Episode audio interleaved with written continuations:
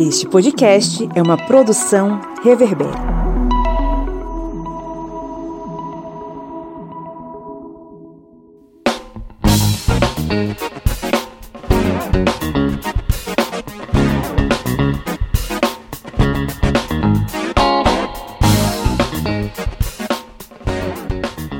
Olá, historiantes! Está entrando no ar mais um episódio do seu podcast sobre as ciências humanas. É o podcast do historiante, a cada semana aqui trazendo debates interessantes. Hoje é dia de falar sobre geopolítica na Latinoamérica e eu estou aqui com casa cheia, tá todo mundo presente. Estão aqui comigo o senhor Kleber Roberto. E aí, pessoal, beleza? Sem saber mais o que beber, o que comer, porque, né, é tudo que nem a Osana, lá nas alturas. Lá de São Paulo, diretamente para o historiante, a senhora Catiane Bispo. Buenos dias, buenas tardes, buenas noches, oyentes. Já entrei no clima aqui do podcast. A Catiane já chegou dançando cúmbia, tá vendo? Diretamente de Petrolina, Pernambuco, da sala da nossa casa, está a senhora Lídia Verônica. Oi, oi. E de Alfenas, ele que foi banido do Zencaster por comportamentos reprováveis, o senhor Felipe Bonsanto. Bom dia, boa tarde, boa noite, usando o meu telefone novo aqui e vestindo vermelho. E fazendo L. É isso aí. Então estamos aqui reunidos mais uma vez para o nosso episódio especial da geopolítica na Latinoamérica, que é uma já é lei aqui no Historiante. Estamos aqui reunidos para falar sobre essa nova onda rosa, vamos dizer assim, né? Como Lídia Verônica gosta de falar e fica feliz em comentar, né? A onda rosa que está, digamos assim, tomando a Latinoamérica novamente, talvez, né? É, mas a ideia é hoje a gente refletir. De fato, estamos diante da ascensão da esquerda nos países latino-americanos. É, após aí a ressaca dos governos de direita e de extrema direita que ou golpearam ou chegaram ao poder em eleições bastante discutíveis, né? Ou se esse momento é não é efêmero, né? Se ele é efêmero, se não é efêmero, enfim, vamos debater sobre esse assunto. Eu tenho a minha opinião, mas eu quero ouvir os meus colegas sobre esse assunto. Mas antes da gente entrar no nosso editorial, vamos para o giro de notícias Kleber Roberto Felipe Bonsanto. Bora lá. Que caminhos a integração de uma nova onda de progressismo na América Latina pode tomar? A vitória da centro-esquerda nas eleições presidenciais da Colômbia reacendeu a discussão sobre a possibilidade de uma nova etapa do progressismo na América Latina, similar ao que a região viveu no início dos anos 2000, classificada como a década ganha. As diferenças entre avanço da esquerda na América Latina e onda rosa de duas décadas. Um após o outro, diferentes países latino-americanos elegeram governos de esquerda e há uma nova onda política parece estar ocorrendo na região. Desde 2018, líderes à esquerda do espectro político chegaram à presidência do México, Argentina, Bolívia, Peru, Honduras, Chile e Colômbia. O fenômeno pode se completar nas eleições de outubro no Brasil, na qual o ex-presidente Luiz Inácio Lula da Silva do PT tem ampla vantagem nas pesquisas de intenção de voto. O que explica e quais são os desafios da nova onda de governos de esquerda na América Latina? Ressurgimento da esquerda na América Latina foi acelerado pela pandemia, tem menos ideologia e enfrentará questões econômicas e ambientais muito mais complexas do que a onda anterior prevêem especialistas. Onda progressista na América Latina depende de ruptura com o neoliberalismo. No 20 Minutos Análise desta terça-feira, 12 do 7, o fundador de Opera Mundi, Breno Altman, defendeu que a luta pela hegemonia sobre o Estado definirá os rumos da segunda onda progressista que avança na América Latina desde 2018, com a eleição de Andrés Manuel López Obrador no México. E essa última aqui vai falar de um fantasminha que assusta muito adulto. Discurso eleitoral contra comunismo não está mais tendo efeito na América Latina, diz especialista. A direita latino-americana tem que parar de fazer política por nostalgia se quiser ganhar as eleições presidenciais novamente. É o que pensa Alberto Vergara, cientista político da Universidade do Pacífico em Lima, no Peru. É, fantasma do comunismo vai puxar o pé de muito adulto, conservador, cristão, cidadão de bem que estiver dormindo aí. Lá vem o fantasma do comunismo. Pois é. Vamos pro nosso editorial então.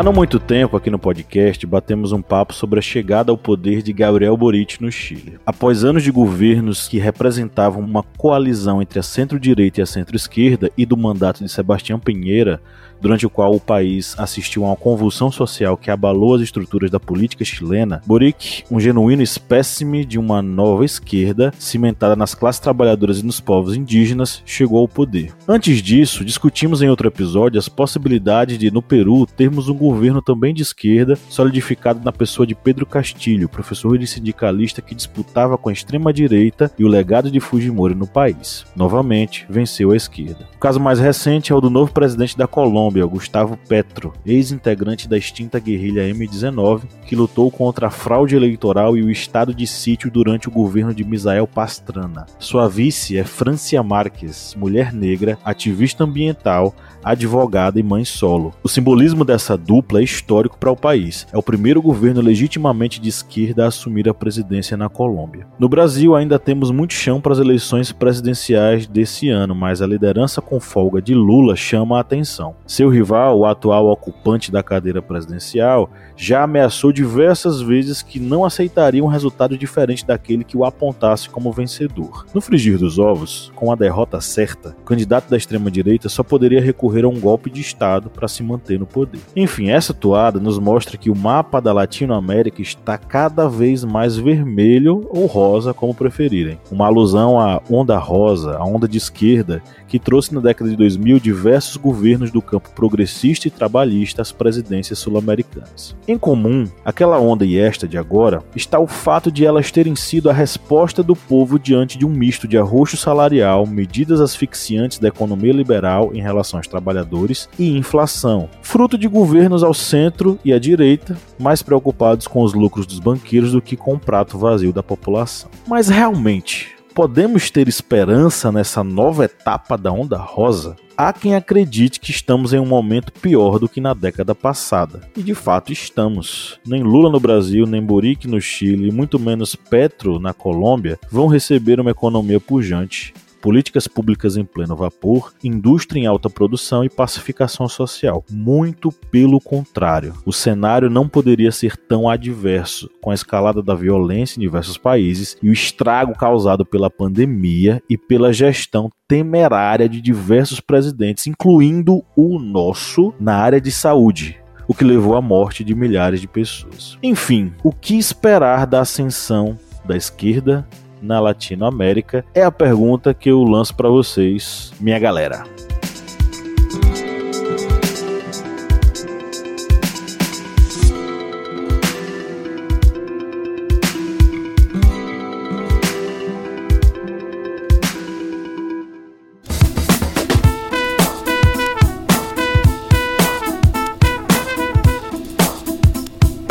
Bom, quem curte e acompanha o historiante pode nos ajudar a manter o projeto, não é mesmo, seu Kleber? Isso mesmo. Você pode ajudar o historiante de uma forma bem fácil. E faz como? Vai lá no nosso Apoia-se. O link é apoia.se barra historiante. E além de estar contribuindo com o portal Historiante, você também vai ter uma série de vantagens, como fazer parte do nosso grupo secreto no Facebook, fazer parte também do sorteio mensal de livros. Olha só quantas vantagens para você. E tudo isso a partir, olha só, de quatro reais. Que não dá nem para pagar meio litro de gasolina nesse ano agora de 2022. É tão pouco para você, mas é muito aqui para o historiante. Vá lá no nosso Apoia-se e contribua. É isso aí, o link tá na descrição desse episódio.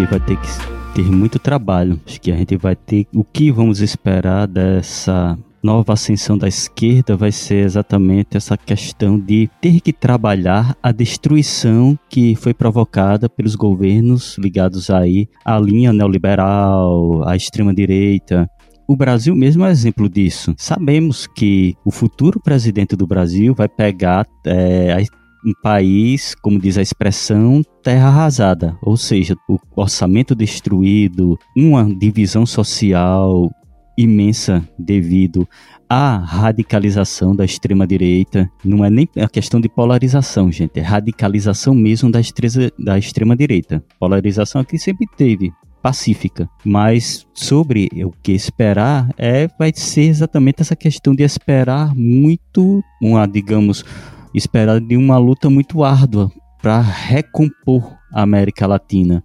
inclusive até nas esferas de ligação entre as nações, a Unasul, Mercosul, todos esses essas, esses grupos eles acabaram ficando meio que quebrados devido políticas isolacionistas, é, xenofóbicas, que voltavam mais o olhar para os Yankees, os Estados Unidos, do que para o seu próprio povo, e tudo isso vai fazendo com que a América Latina se fragilizasse. Mas a gente tem que esperar com esperança de dias melhores, que os futuros governos eles voltem novamente a se unir, porque o futuro diante das potências só vai ser, digamos, é, terá um futuro brilhante, um futuro é, duradouro, se tiver a união de todos os povos, todas as nações dos seus, dos seus blocos. Aqui no caso, América Latina porque vai ser um período complicado. Não, de fato, é, a gente vai ter que recomeçar, né? No caso, do zero, né? Ou, ou do menos zero. Né? Se a gente pensar que lá no início da guinada esquerda, é, a primeira onda, né, rosa no caso, é, vinha de centro-direita, né, como o Kleber está falando. Então ainda havia políticas públicas, né, e enfim, algumas iniciativas com relação às políticas públicas e atendimento a minorias. E assim, é, Lula, quando, pelo menos no Brasil, né? A exemplo do Brasil, Lula fez algum, alguns reajustes aí, alguns acordos para poder pagar a dívida externa, sacrificou alguns grupos, né, para que é, a gente também tivesse um crescimento interno. E agora já o cenário é de total destruição, né? O, os auxílios que começaram basicamente, né, praticamente esse ano, vão acabar ali em dezembro, né? Daqui que, que tudo se reajuste e, volte a funcionar, vamos dizer assim, já tem mais de 30 milhões de pessoas na, na, na margem aí da, da, da, fome, né? Eu acho que pode, a gente pode ainda dar uma piorada até que, entre aspas, tudo volte ao normal ou ou tente se reparar esse dano causado pela extrema direita, que eu acho que é o traço que mais marca essa segunda onda. É, tô falando segunda onda, gente, como é um cenário pós neoliberalismo e Estado mínimo, né? Vou considerar como segunda onda, porque é um traço da onda rosa, né? Da guinada à esquerda, mas é um total devastação, né? Que a gente vai encarar, quer dizer, o novo governo, né? De esquerda é, irá encarar, irá enfrentar, assim, é, não vai ter nada meio pronto para melhorar, né? Não vai ter nada assim para para dar uma, uma ajustada. Vai ter que né, come é, começar do menos zero, como eu falei. Então pode ser um pouco mais difícil se erguer a partir de agora, né? Até porque a gente tinha uma, um estado assim de até como eu posso dizer, reputação mundial, né? Que nos permitia ter apoio do mundo e, enfim, ter uma certa troca, um apoio que fosse. E agora a gente não tem nem isso, a gente está completamente à sorte, largado à sorte, né? Eu tô falando no caso do Brasil, né? Nos outros países da América Latina, eu acho que vai caminhar sim para esse crescimento econômico, visando, acho que o maior traço da, das políticas de esquerda é a, as políticas públicas, né? É você ter um país que olhe não só os grupos da, do topo da cadeia, né, mas também é, olhar para as minorias, enfim. E eu acho que essa vai ser a maior dificuldade. No começo do próximo governo, que, que seja de esquerda, né, no Brasil, mas os outros países também, né? A gente saiu do BRICS, né? E nosso maior apoiador é a China. Enfim, eu acho que vai ter vários, vários problemas por conta do, das extremas direitas que foram os, os governos antecessores às, às que estão para vir, né? Que já estão começando também, né? Nos outros países, no caso da Colômbia. Eu olho, eu olho essa, essa onda rosa, né? Que, que foi, é um, foi um termo usado em inglês, né? Por um, por um jornalista norte-americano do New York Times, para falar que, na verdade, isso nada mais é do que a, a social-democracia, né? Que são, na, na verdade, governos, podem estar no centro, tanto à esquerda quanto à direita, e pela tendência muito mais à esquerda, é, essa onda ela é natural, né? Porque a gente veio de uma pandemia e os governos se mostraram totalmente desastrosos no sentido social. Então, é, a vitória de, de partidos de esquerda pós-pandemia é um efeito social, é uma resposta de que a sociedade, a, a cada vez mais empobrecida, precisa de governos muito mais atuantes, né? Ou seja, governos mais participativos, maior o Estado, né? Que a gente chama dentro da ciência política de estados maiores, que é um Estado mais participativo, um Estado mais garantista. E vai totalmente contra as vertentes dos conservadores, né? Dos governos muito mais pautadas à direita. Né? Embora o termo seja é, tenham sido utilizado de modo né, onda rosa para dizer que é uma esquerda né, menos agressiva, vamos dizer assim, né? Porque a, o rosa é o, o, o vermelho mais abrandado. É a guinada à, à esquerda, né? Tá guinando para a esquerda, não chegou lá ainda. Exato. Então, porque, porque na verdade é uma transição, né? A social-democracia ela veio como resposta a isso. Eu acredito que, que seja temporário, tá? Assim, pelo menos aqui, eu vou fazer aqui um chute depois, eu espero errar, mas é, existe uma teoria na ciência política que se chama, né, que é conhecida como a, teoria dos humores políticos. O que, que, é isso? É sempre ciclos de governos. Então, é, dois, três mandatos de governos mais guinados à esquerda, existe uma ascensão de uma classe mais tra da trabalhadora, começa a ter acesso a alguns tipos de bens duráveis, não duráveis, enfim, e essa, essa classe média que se forma começa a vo votar ou a pedir muito mais é, um governo mais conservador, ou seja, que faça uma garantia do que ela possui. Então essa classe média ela começa a votar em governos mais conservadores, mais guinados à direita. E aí volta de novo o ciclo dos rumores políticos. Então eu acho que a gente está sim vivendo hoje uma guinada à esquerda e eu espero que o Brasil acompanhe, como as pesquisas dizem, né, já está mostrando que sim. É, tem muita coisa que está acontecendo na América Latina e no Caribe, né, na, na América Latina de modo geral, é, que está mostrando sim que a população está empobrecida, que a população precisa de um governo né, de estados mais atuantes. E eu acredito que, que sim, né? A gente vai guinar sim a esquerda na América Latina. É, os blocos econômicos regionais têm tido cada vez mais é, atenção do público, porque os blocos econômicos regionais diz muito sobre questão de, de tarifas alfandegárias, de questão de, de, de, transferência de tecnologia também. Então, eu acredito que, que os governos vão ter um. um, então, né, a gente está vendo é, discursos muito mais brandos, porque a população está empobrecida, a população precisa de um Estado mais atuante. Então, acredito que sim, a gente vai guinar a esquerda. Que, enfim, né, eu acredito que o Brasil também, se não houver um golpe até lá, espero que não haja, mas é, respondendo a pergunta, né, do que a gente trouxe aqui inicialmente, acredito que a gente está sim no ciclo de humores políticos para uma guinada à esquerda, branda, mas à esquerda. É, eu acho que a esquerda tem, ela tem alguns desafios muito complexos em comparação à onda anterior, né? Vou até pegar o termo da, da Liu nessa segunda onda que está acontecendo, que está tá crescendo aí nos últimos tempos. A gente tem cenários diferentes, né? A gente tinha um cenário no começo da década de 2000 que era um cenário um pouco de ascensão, o mercado estava aquecido, as economias no geral estavam progredindo, enfim. A gente tinha algum crescimento. Hoje a gente tem um cenário muito mais complexo e muito mais difícil do que a gente tinha há 20, 22 anos atrás. A gente tem um estrago na, na, na democracia gigantesco feito pela extrema direita, aí não só no Brasil, mas na América Latina e no mundo por um completo.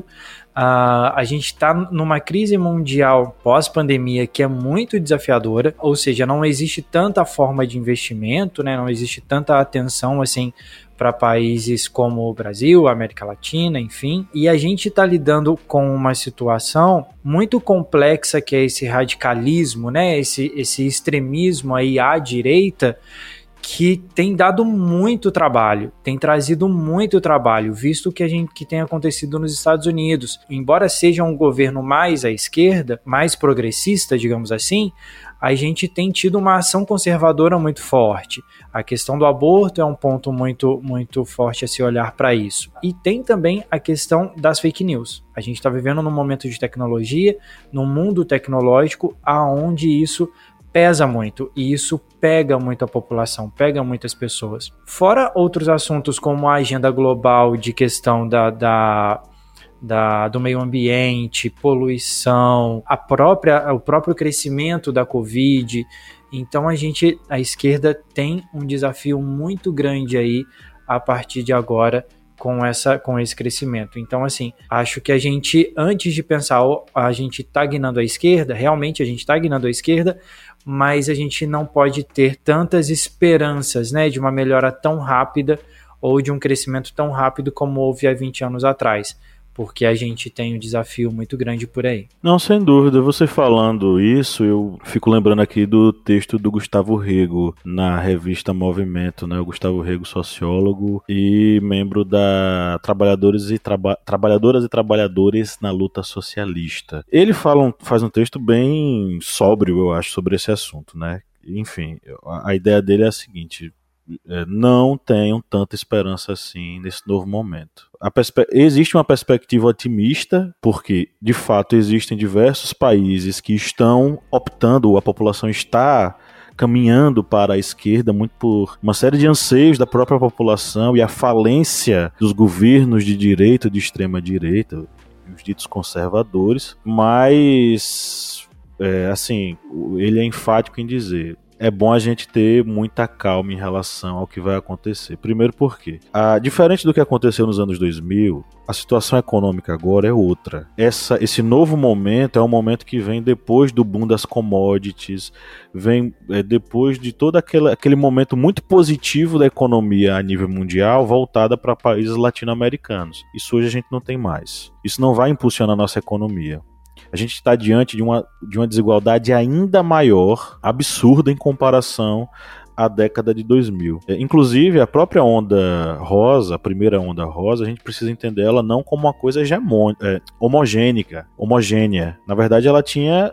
diversos grupos, diversos países com ideias inclusive diferentes. O Gustavo no texto dele, Gustavo Rego no texto dele, identifica do, duas matrizes desses governos, um do tipo bolivariano e um do tipo social liberal. O do tipo bolivariano, ele coloca o governo da Venezuela, de Hugo Chávez, na Bolívia de Evo Morales, no Equador do Rafael Correa, é, que tinham que foram movimentos vitoriosos que de, de fato chacoalharam a própria organização social dos países, inverteram a relação com as classes dominantes e meio que forçaram a burguesia a se render. De fato, isso aconteceu lá. E a outra categoria social liberal são os países como o Brasil, Argentina, Uruguai, que são os países que caminharam à esquerda com governos progressistas voltados para as classes trabalhadoras, mas com a política de conciliação com as classes dominantes. Então, nós não tivemos uma revolução tão radical então, mesmo naquele momento, a gente não tinha uma coisa muito homogênea, né? Essa onda rosa, ela tinha várias matizes, vamos dizer assim, várias, vários tons de rosa, 50 tons de rosa na, na primeira onda rosa.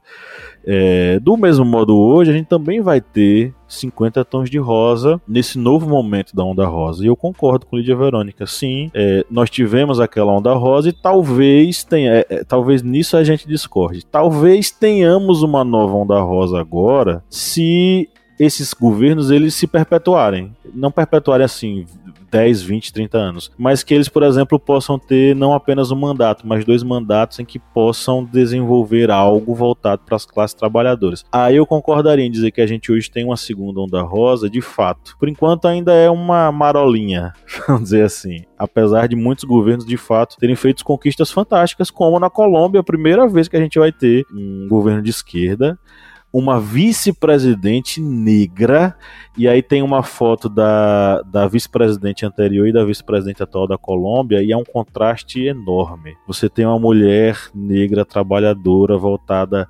para as populações é, menos favorecidas, em contraponto com uma política colombiana em que apenas pessoas de elite conservadoras de direita chegaram ao poder. Né? Então tem tudo isso. E aí vem uma outra questão, né? Como é que a direita vai reagir a isso? Vocês sabem que quando o fascista fica apertado, o negócio fica ruim para o povo, né? É, conservador da mesma forma. O que é que vocês esperam das, das direitas nesse momento em que a esquerda está subindo tanto no poder, minha gente?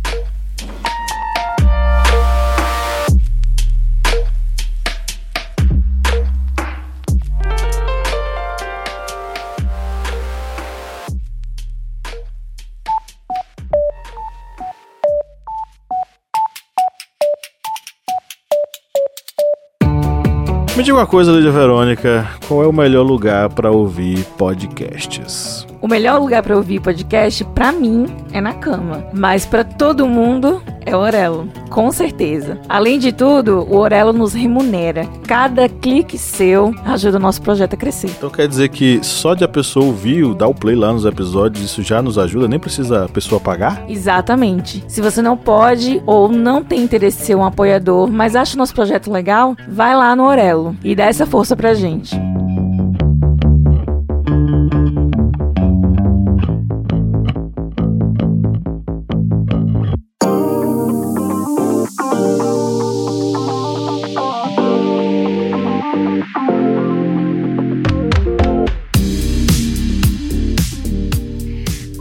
A Lina Schwartz falou aqui numa das entrevistas que ela deu pra gente, ela fala que já vivemos em estado de golpe. Já todo dia é golpe de Bolsonaro, porque todo dia é, a democracia morre um pouco, né? Então, ao final do, das eleições, independentemente do resultado, ele propõe aí, né, ele, ele late muito, né, sobre um possível golpe, que muitas vezes ele tentou encenar, né, a gente lembra dele a cavalo, né, tentando é, afrontar o STF, entre outras outras é, encenações dele. Então, assim, de fato, há esse medo Ainda mais quando ele usa o exército, né? Ele tenta manipular o exército para que o exército novamente se queime, né? Vamos combinar, né? Seria uma queimadaça, assim, mais uma vez. É, nesse momento que o exército faz as pazes com com a sociedade, né? Após a ditadura, enfim. E aí, não sei, mas é, dá muito medo desse golpe acontecer. E a gente fica banalizando muito esses alaridos de Bolsonaro. A gente é o louco, né? Fala da boca para fora, não sabe o que diz o exército nos posiciona e a gente vai minimizando, mas é algo a se preocupar sim. E a gente está vendo a violência aí cada vez mais forte, mais, como eu posso dizer, mais descarada, né? Não tem mais vergonha, nem nem medo, é, cada vez que vai se aproximando mais da eleição. Como a gente está lidando com a extrema direita, né? E a própria direita estranha isso e meio que tenta não dialogar com a extrema direita, né? A direita do Brasil hoje está tentando é, se afastar cada vez mais da imagem de Bolsonaro. Mas ao mesmo tempo a gente sabe que o governo Lula ele é formado por alianças com a direita. Aqui em Pernambuco mesmo a gente vai ter que engolir a direita. Eu vou ser bem honesta e direta. A gente vai ter que engolir a direita caso a gente queira que o governo de esquerda é, ele cresça um pouco mais aqui no estado. E, obviamente, que o Brasil inteiro vai passar por isso em alguns estados, que são essas alianças com a direita. Então, de certa forma, acredito que a direita ela não se opõe a essa guinada, porque ela também se beneficia com essas alianças, né? A partir do momento que a esquerda enfraqueceu, ela precisa dessas alianças, né? Para atrair, é, para fortalecer o seu público, os seus eleitores, enfim. Mas eu acho que a direita ela também ela sai proveitosa nesse sentido. Eu falo da direita, não da extrema, tá? É, a direita sai proveitosa por conta dessas alianças. Então, assim, a gente viu, viu Dória, né? Dória fez campanha para Bolsonaro. Hoje não quer nem passar perto. E muitos outros casos, né? Então, assim, a direita agora é esquerda desde criança, né? Então, eu acho que a direita também se beneficia nesse momento. Eu não falo nem do centrão ali, né? Que vai andando por tudo que é canto. Mas a direita mesmo, aquela direitinha, pompadinha, almofadinhas, os famosos coxinhas, né? Que a gente não fala mais deles mas é, eles também se beneficiam com essa guinada. E eu acredito que para eles é favorável não é se manter em cima do muro, né? Mas ceder em alguns termos. Eu acho que faz, é, eu acho que faz parte um pouco do jogo democrático você ter essas negociações, igual a, a Lídia comentou, né? É, em alguns momentos conversar com a direita, tentar trazer a direita para conversa, para alguma aliança, alguma coisa assim. Agora, a gente não pode deixar de, de de passar em branco que a gente tem dentro da extrema direita ainda uma população pelo menos uns 20% ali de pessoas que são fiéis à extrema direita, que são e nessa extrema direita a gente coloca o Bolsonaro. Então é isso.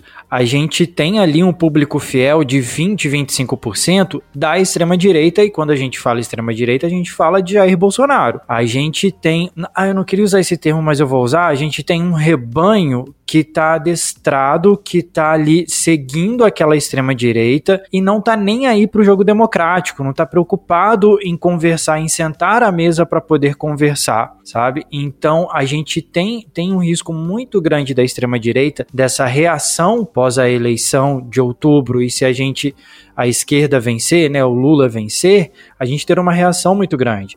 E a gente tem que pensar na, na, nessa questão da extrema-direita que eles têm voto. Eles podem votar e eles vão votar no, no, no, Bolsonaro, vão votar em candidatos que apoiam o Bolsonaro e por aí vai. Eles podem ainda montar uma bancada que seja que lute pelos que, pelo que eles buscam, né? Que lute pelo que eles querem. E além disso, a gente tem as bases democráticas no Brasil muito ameaçadas hoje. Então a extrema direita ela vai ser muito reativa nesse momento. Eu acho que ela vai, vai enfrentar e ela vai lutar muito contra contra o crescimento do progressismo ou a ascensão do progressismo novamente ao governo. Acho que Felipe foi muito preciso quando quando disse que a, a esquerda, é, que os 20%, né, vamos colocar, a gente não tem essa mensuração, mas de que a direita ela não é uma só, né, do mesmo jeito que a esquerda não é, a direita também não é. A gente vê a ascensão dos bolsonaristas, né, é, no Brasil, a gente vê que, que existem pessoas que se identificam fortemente com o que o Bolsonaro fala. Né? E não é só por questão econômica, é questão de posicionamento e visão de mundo mesmo, visão social é, do que deve ser, né? Religioso, enfim. É, então, acredito, respondendo a pergunta, como a direita vai reagir? Do mesmo modo como vem reagindo todos os governos, né? Sendo estando no poder, sendo oposição é, onerando o trabalhador, é, sentando em processos que façam com que haja distribuição de renda, que aumente a tributação. Então é assim que a direita age. É, além, obviamente, das famosas fake news, né? Que hoje é, é, é o nosso calcanhar de Aquiles, né? Eu, eu, costumo dizer que a esquerda ela vem aprendendo a usar as redes sociais agora. Isso não só no Brasil, né? A esquerda é, principalmente a latino-americana, que tem um perfil também diferente de como a gente faz política aqui no Brasil, né? Muito mais é, acalorada, muito mais ligada à família, né? Aqui no Brasil a gente já tem um perfil muito mais é, voltado a pragmatismo, né? A, ao que eu vou ganhar com isso. Então, eu acho que a direita vai reagir do mesmo modo como vem reagindo sempre. Então, é, é, é o mesmo modus operandi talvez um pouco mais agressiva, porque conheceu o poder, né? Então, talvez é, muito mais reativa também, no sentido de, de estar mais agressiva, de estar mais é, com a população mais à flor da pele também, utilizando qualquer fraqueza, qualquer deslize desses governos. Então, é, é isso que se espera da, da direita, né? É, se, é bom frisar que na democracia, ter pensamentos diferentes, isso é super bem-vindo. O que não pode acontecer, o que vem acontecendo, são os excessos, né? Que podem levar até a morte, como aconteceu aqui no Brasil. Então, pensamentos diferentes fazem parte de uma democracia. Então, é, isso é saudável, inclusive, né? Porque não é à toa que a gente chama de oposição. Mas oposição é diferente de ser inimigos, né? De, de, da, da, de levar a política ao extremo, né? De ser, de, de levar um país a, a fervilhar como tem acontecido no Brasil, né? Não só no Brasil, né? Na Colômbia também aconteceu, Equador também está vivendo alguns protestos. Então, a gente vai enfrentar um país mais empobrecido, né? Como a, a Lídia já trouxe aqui para gente. Então, a direita vai, direita vai reagir do mesmo modo. Inclusive, um, uma das coisas que eu sempre falo quando converso com os meus amigos sobre política é isso. A gente fala de a esquerda ela, ela se desintegra porque ela tem vários pensamentos e pautas às vezes não tão semelhantes, até visões de mundo, né, como se enxerga. Mas a direita ela se une muito e muito bem, né? Quando tem pautas é, de salvar bancos, né, de falar sobre saúde, planos de saúde, enfim, a, a direita ela sabe se unir de um modo assim fenomenal porque é muito claro qual é a pauta dela, né? Então, é, o que a gente pode reagir, é, esperar da direita é isso: as mesmas pautas de sempre, concentração de renda, lutar pela, pela injustiça tributária, né? Que é o que a gente está vivendo no Brasil e vendo quase todos os dias.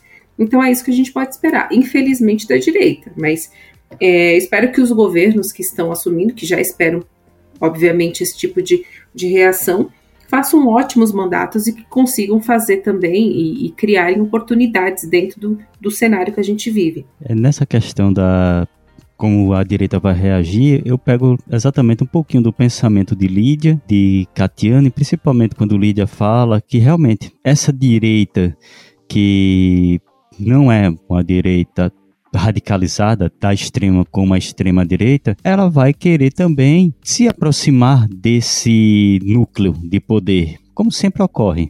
Aqui no Brasil nós temos o, o exemplo o Centrão. Essa, eles vão se aproximar, partidos que se dizem de direita vão se aproximar com a sessão de um governo de esquerda, porque eles vão fazer parte desse jogo político. Só que a extrema direita, aquela extrema direita que, por exemplo, é ligada a Steve Bannon, o norte-americano aí que é o rei das fake news, da manipulação das redes sociais, essa extrema direita, ela vai realmente partir para um discurso de radicalização, principalmente agora que estamos no momento em que vemos uma ascensão da presença da China aqui na América Latina e no Caribe, enquanto os Estados Unidos ainda estão envolvidos em questões fora continente americano, como por exemplo a guerra entre Ucrânia e Rússia. Isso vai fazer com que, em um momento, essa extrema direita que tem ligação com essa ideia de neoliberalismo,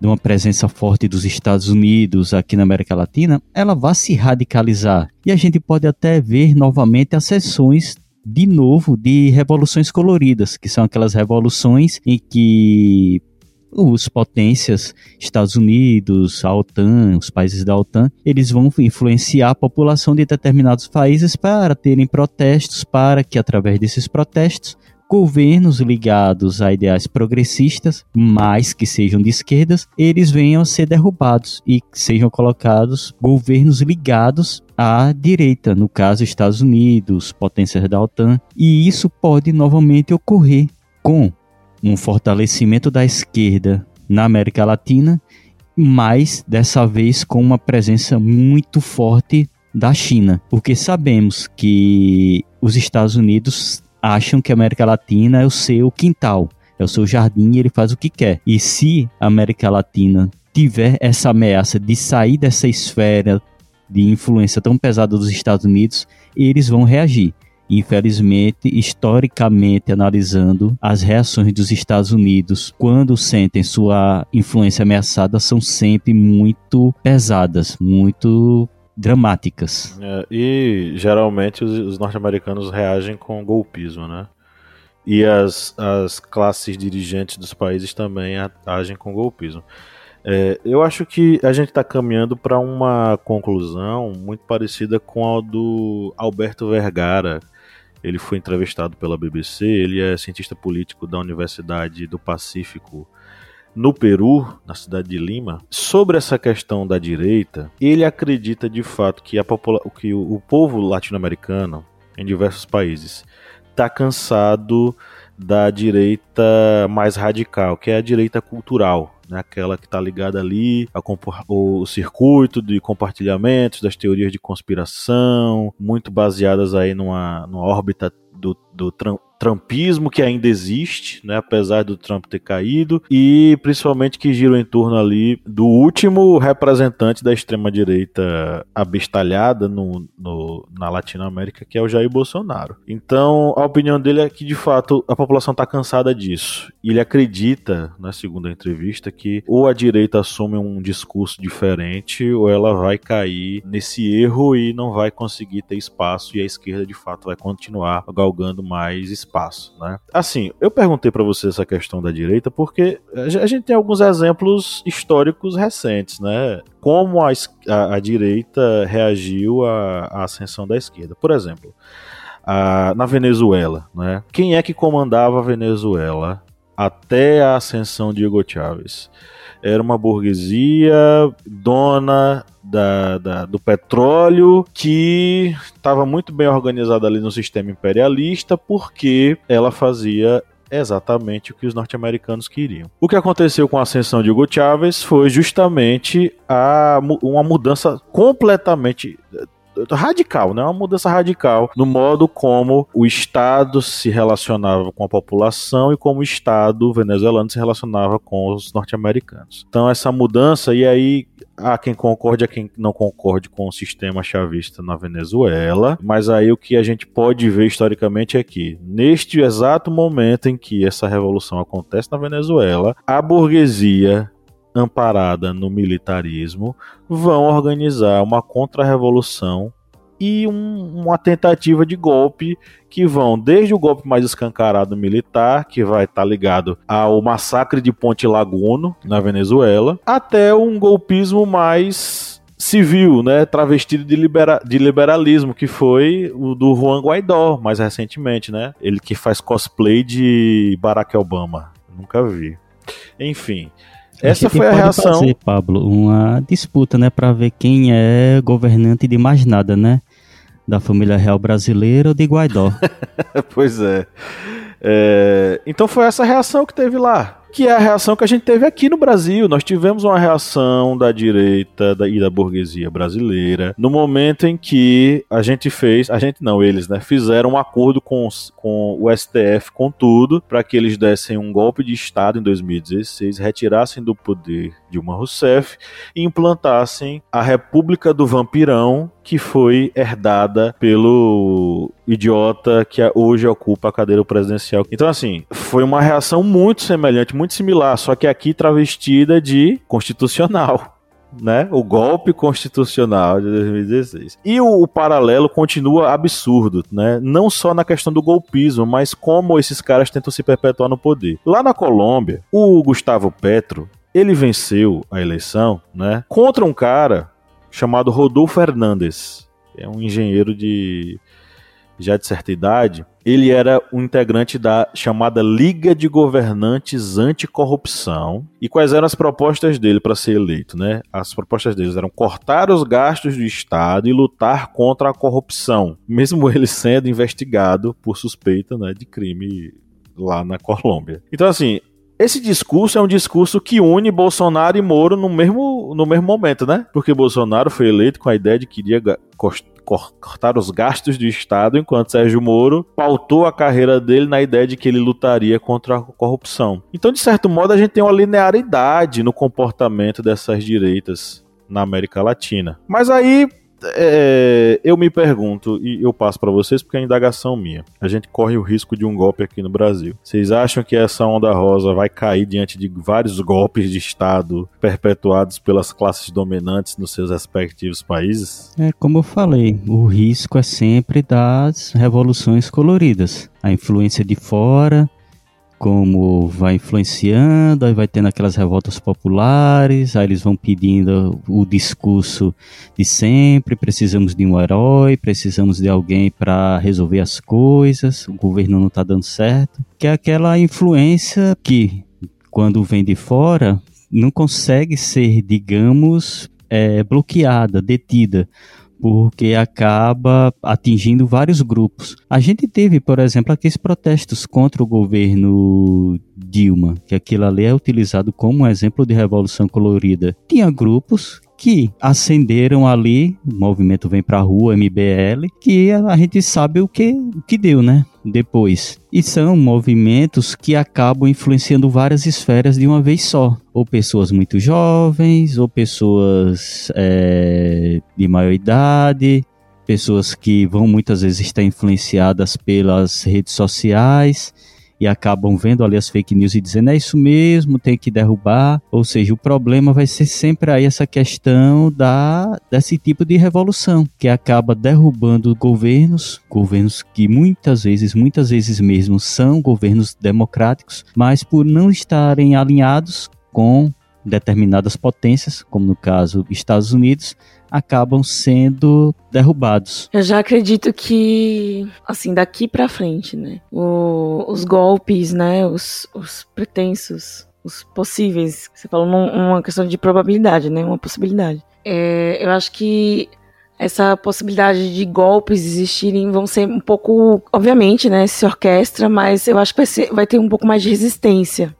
Eu acredito que, especialmente no mundo pós-pandêmico, um, existe um sentimento no Latinoamérica é, um sentimento latino-americano dessa reivindicação pela igualdade social. Eu acho que é, a partir de agora é uma, uma questão de luta, né? Sobrevivência é, o existir, né, a dignidade. Então, eu acredito que, inclusive as próximas, essa geração Z, né, as, e as próximas gerações, eu acredito que elas já venham com um pouquinho mais de senso de coletividade, de responsabilidade, justamente por conta do esse momento pós-pandêmico, né? Que, enfim, de qualquer forma, é, apesar do negacionismo, a gente dependia do coletivo para sobreviver, né? Se nem todos respeitassem todos morreriam. Então, eu acho que isso cria esse senso de coletividade, esse sentimento do latino-americano em lutar contra a pobreza, pelos maiores espaços para se discutir em política, diversidade na política, né? A gente viu as últimas eleições de 2020 um crescente número de mulheres eleitas.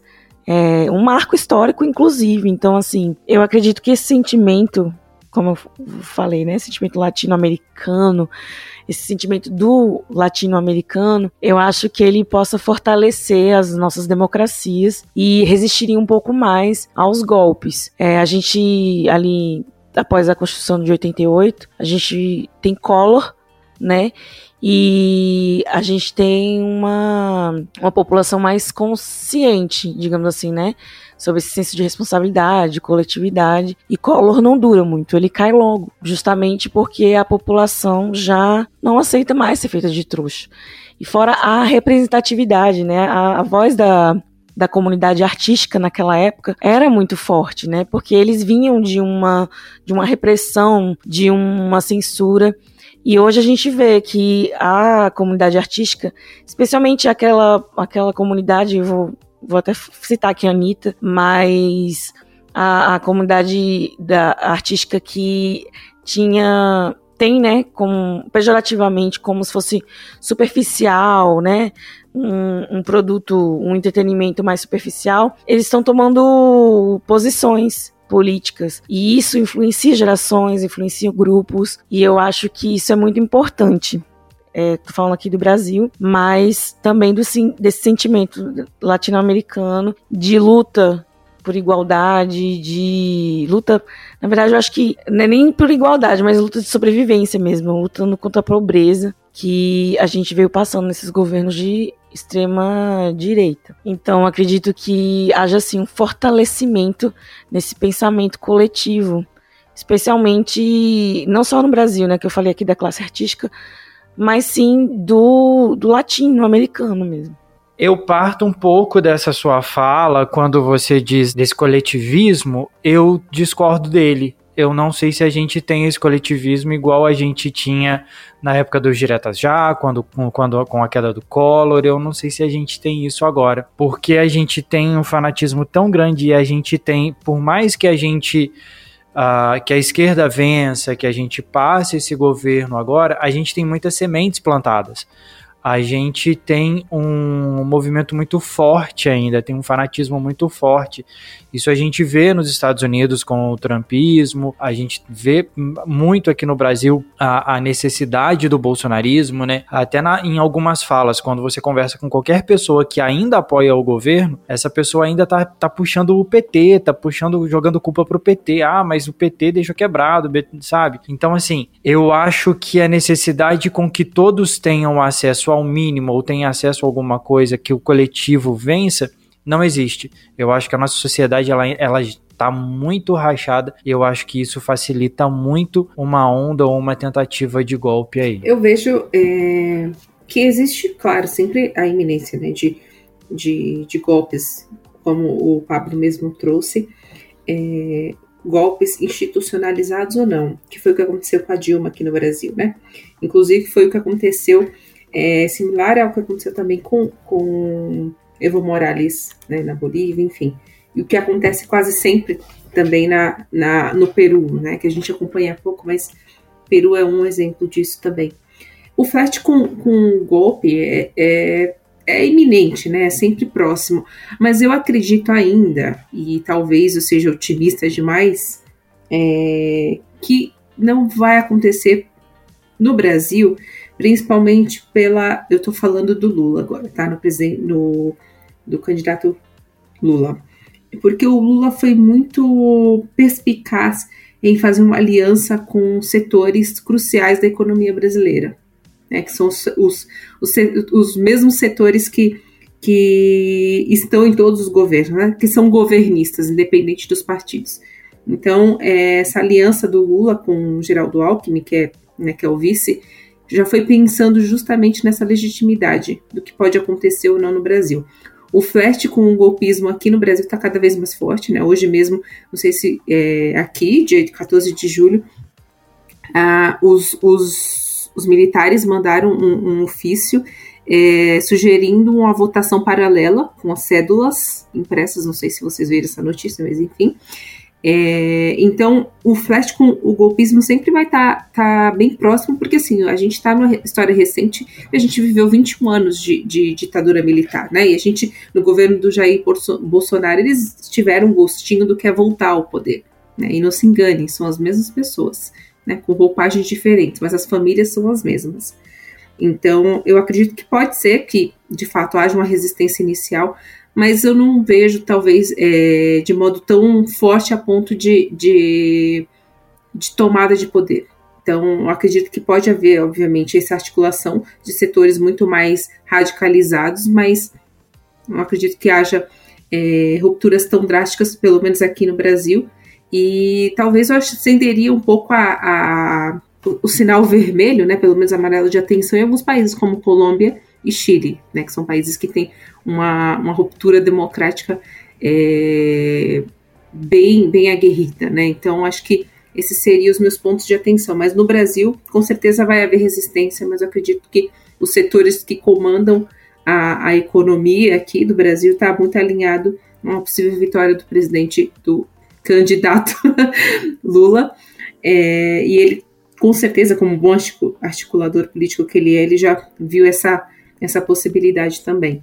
E sem falar, só fazendo um adendo, sem falar que, que o Biden já meio que deixou bem claro que não apoiaria nenhum tipo de, de manobra é, militar aqui no Brasil, né? Não só no Brasil, mas como na, na América Latina. Não porque ele é bonzinho, porque ele é maravilhoso, não. Porque os Estados Unidos, ele quer muito mais fazer uma aliança de dominação política, aqui econômica, do que necessariamente com governos que, que têm uma um eixo mais voltado a, a golpismo. Não é essa a imagem que ele gostaria de ter no governo dele, tá? Mas sem voltar ao maniqueísmo de bonzinho ou mal, tá? Então, só falando para a questão de, de, governabilidade mesmo. Só um adendo aqui rapidinho antes de finalizar. Não é porque tem tem uns jornalistas, não sei se existem pensadores brasileiros, né? Filósofos, professores, história, não sei. Mas que chamam essa fase de primavera também, né? Por conta do, da, das ondas de protestos que tiveram, né? Tanto de direita quanto de esquerda. Nesse último ano, né?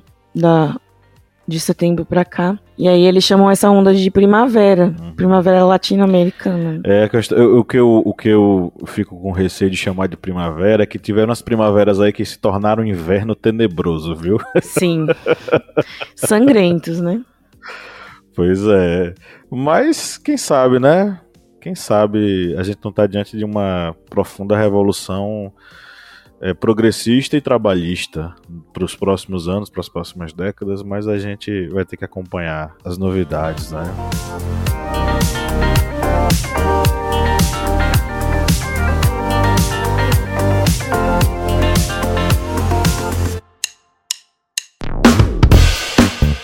Você que é nosso ouvinte, nosso ouvinte, que acompanha esse podcast a cada semana e adora ouvir os nossos papos, que tal a gente fortalecer os nossos laços de amizade? É simples demais e nem precisa pausar o episódio, né, Felipe? Exatamente, Paulo. Ah, se você está ouvindo a gente agora, seja no Spotify ou seja na Apple Podcast, para a gente ficar mais íntimo, para a gente falar cada vez mais ao seu ouvidinho, você faz o seguinte agora: enquanto está ouvindo a gente, vai lá, avalie a gente no seu aplicativo de áudio vai lá no Spotify, dá 5 estrelas pra gente. Vai lá no Apple Podcasts, dá 5 estrelas pra gente. Isso fortalece o nosso relacionamento e você fica cada vez mais perto da gente. Faz isso pra gente, dá essa moral lá agora.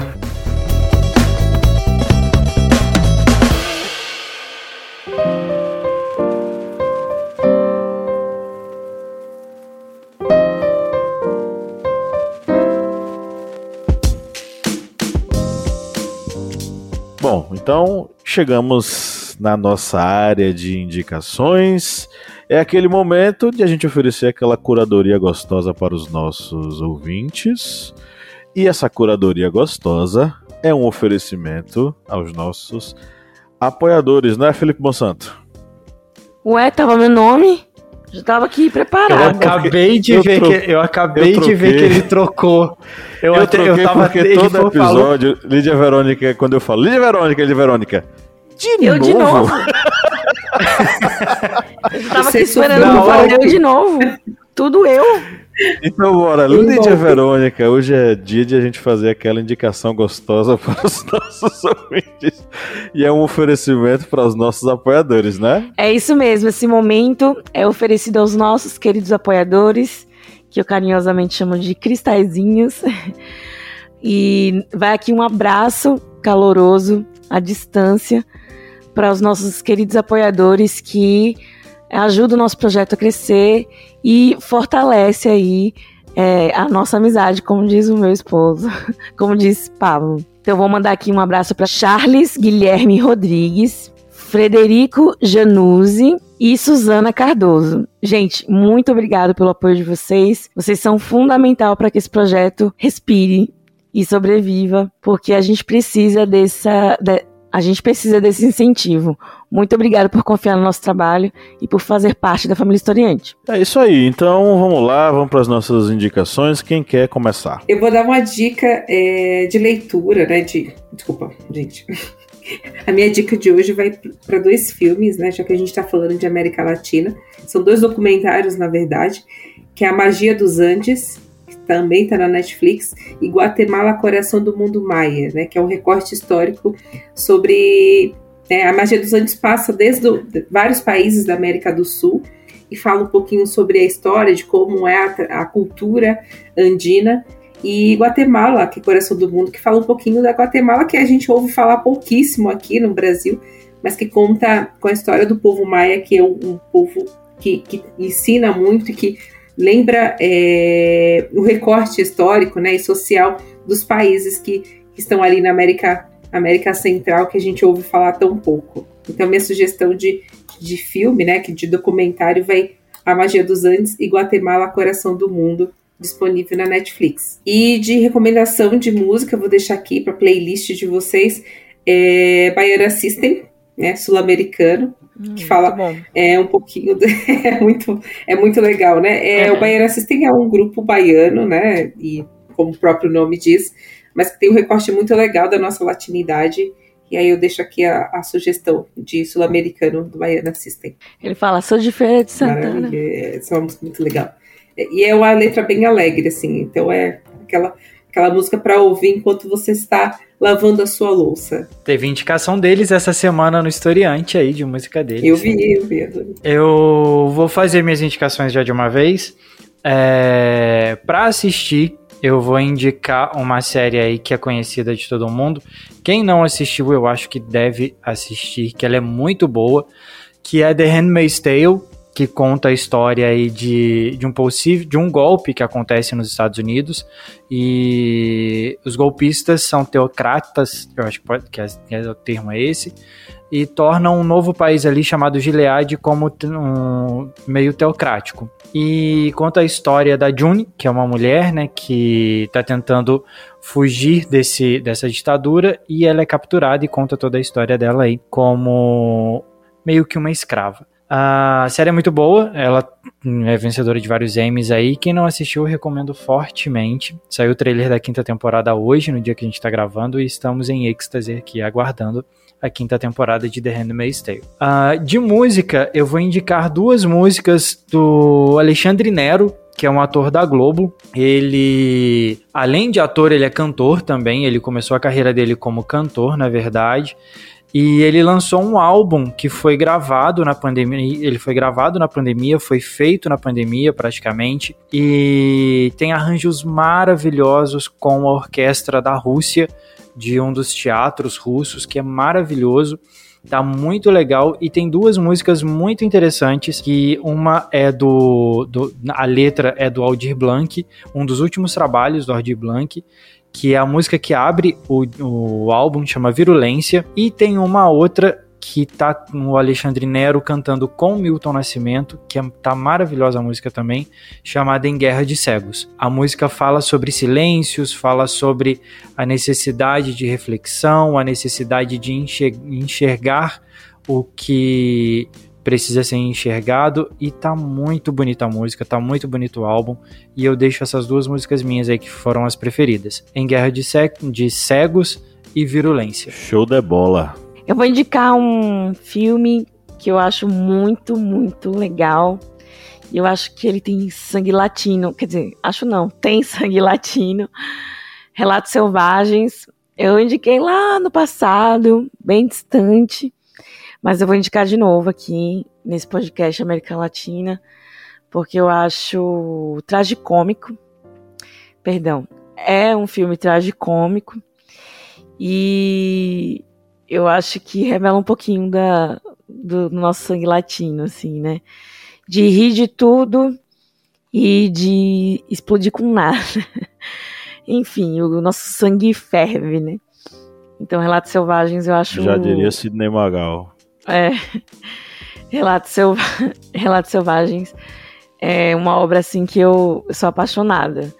Ao passo que a gente reflete sobre questões sociais, a gente ri da tragédia alheia, né? Que é mais brasileiro do que rir da própria, da própria desgraça, não sei, né? E como música eu vou indicar Bolívia, de Jorge Drexler, que eu gosto bastante. Se já tiver na playlist, de deixa lá. E uma homenagem a a, a colombiana Shakira. A música dela tá em primeiro lugar né, no Spotify e te, felici te felicito. Então, são essas duas indicações para música e o filme Relatos Selvagens. Espero que vocês gostem. Bem, vou deixar aqui minhas indicações.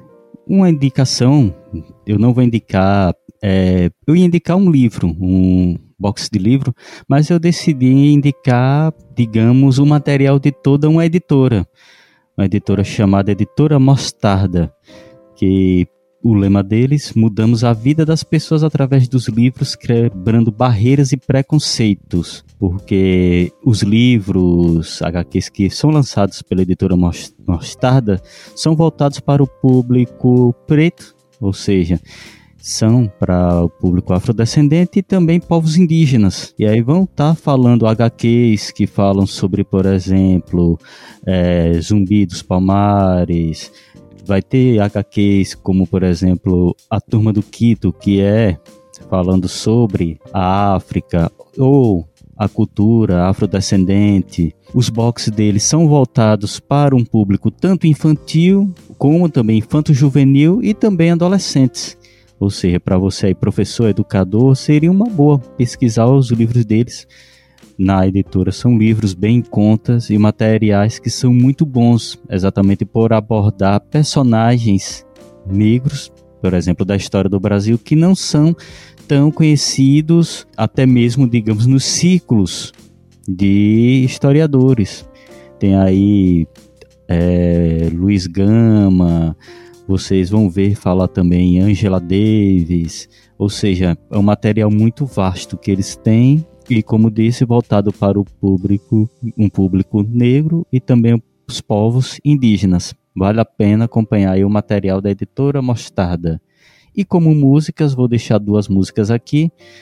Uma delas vai ser do Metallica, é Master of Puppets, que aí está aí sendo conhecida novamente porque foi uma música tocada em um episódio de Stranger Things. E é uma música que se baseia digamos no relato de uma pessoa viciada em drogas ou seja, o mestre seriam as drogas e o puppets, ou seja, a marionete, o, o boneco seria o viciado, que ele está tendo toda a vida destruída, mas mesmo assim ele não consegue deixar as amarras desse mestre. E a outra música vai ser a música do Against the Machine, Guerrilla Radio, que a música, ela a conotação, a ideia dessa música exatamente falar sobre os trabalhadores que são explorados por grandes corporações, mas ali na fachada da grande corporação está sempre a modelo, a roupa bonita, é, tudo belo, tudo bem feito, mas por trás está a exploração de trabalhadores. Lembrando que Against the Machine nessa semana estava aí numa, digamos, entre aspas, polêmica, porque alguns fãs descobriram que ela é uma banda que faz músicas politizadas. Olha aí. É impressionante. Novidade do isso. ano, né? É novidade do ano. Pois é, eu vou fechar a rodada aqui falando das minhas indicações. Primeiro, a minha indicação hoje vai ser um filme é, eu já vim há algum tempo sugerindo alguns livros, né? Hoje eu vou sugerir um filme. É o filme Causalidade, está disponível na, no Prime Video, dirigido por Marcelo Politano e o roteiro é escrito por alguém chamado Ru.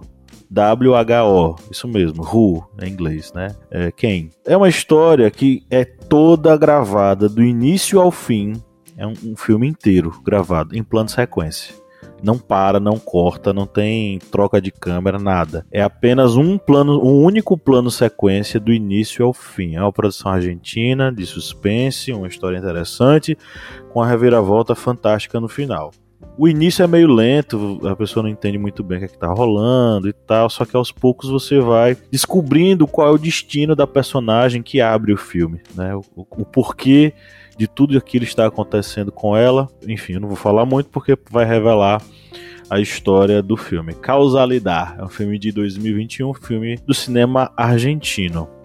É, e para nossa playlist eu vou colocar Until I Found You, do Stephen Sanchez e da M. Bayhold, foi uma musiquinha que eu mandei para a senhora minha esposa. Todo, todo, todo episódio eu falo isso, né? Foi uma música que eu mandei para a senhora minha esposa, mas é verdade.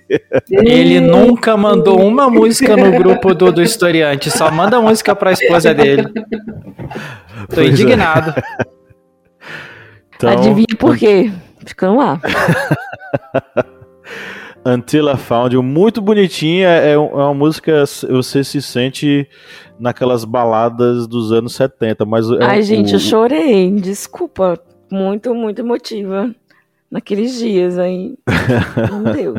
o Stephen, apesar de parecer uma música dos anos 70, o Stephen Sanchez é um moleque, eu acho que ele tem 18 anos, mas canta muito bem, a música é muito interessante. E o engraçado é que essa música, ela virou uma espécie de viral. Sabe aquelas músicas que você acaba descobrindo nas mídias sociais? Que hoje em dia a geração mais nova, acho que é a geração Z, né? Ela tá muito acostumada a descobrir músicas na, na, nas mídias sociais.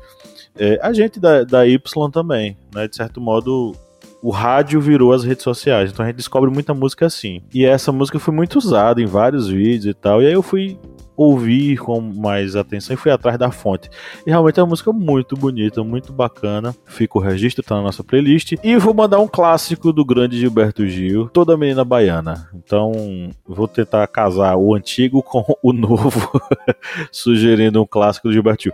Eu tô sugerindo Gilberto Gil hoje, na, na, no episódio anterior eu sugeri o Cazuza e na antepassada eu sugeri ao seu Valença. Então, eu tô tentando aí fazer um, um, uma linha né, coesa de sugestão de clássicos da música popular brasileira. Bom, gente, então é isso. Chegamos ao final dessa gravação. Hoje é dia de um tchau bem recheado, né? Vamos tentar dar um tchau coletivo, cada um cantando num tom, tá? Dó, Ré, Mi, Fá, Sol, Lá, Si, Cada um coloque um tom aí pra gente fazer um, um tchau cantado. É um grande abraço a você que nos ouviu até agora, porque você sabe que a gente faz esse episódio pensando em você, tá? Então, que bom que você nos acompanhou até aqui. E no 3 vamos dar o nosso tchau coletivo, cada um num tom diferente. Um, dois, três. Tchau! Tchau.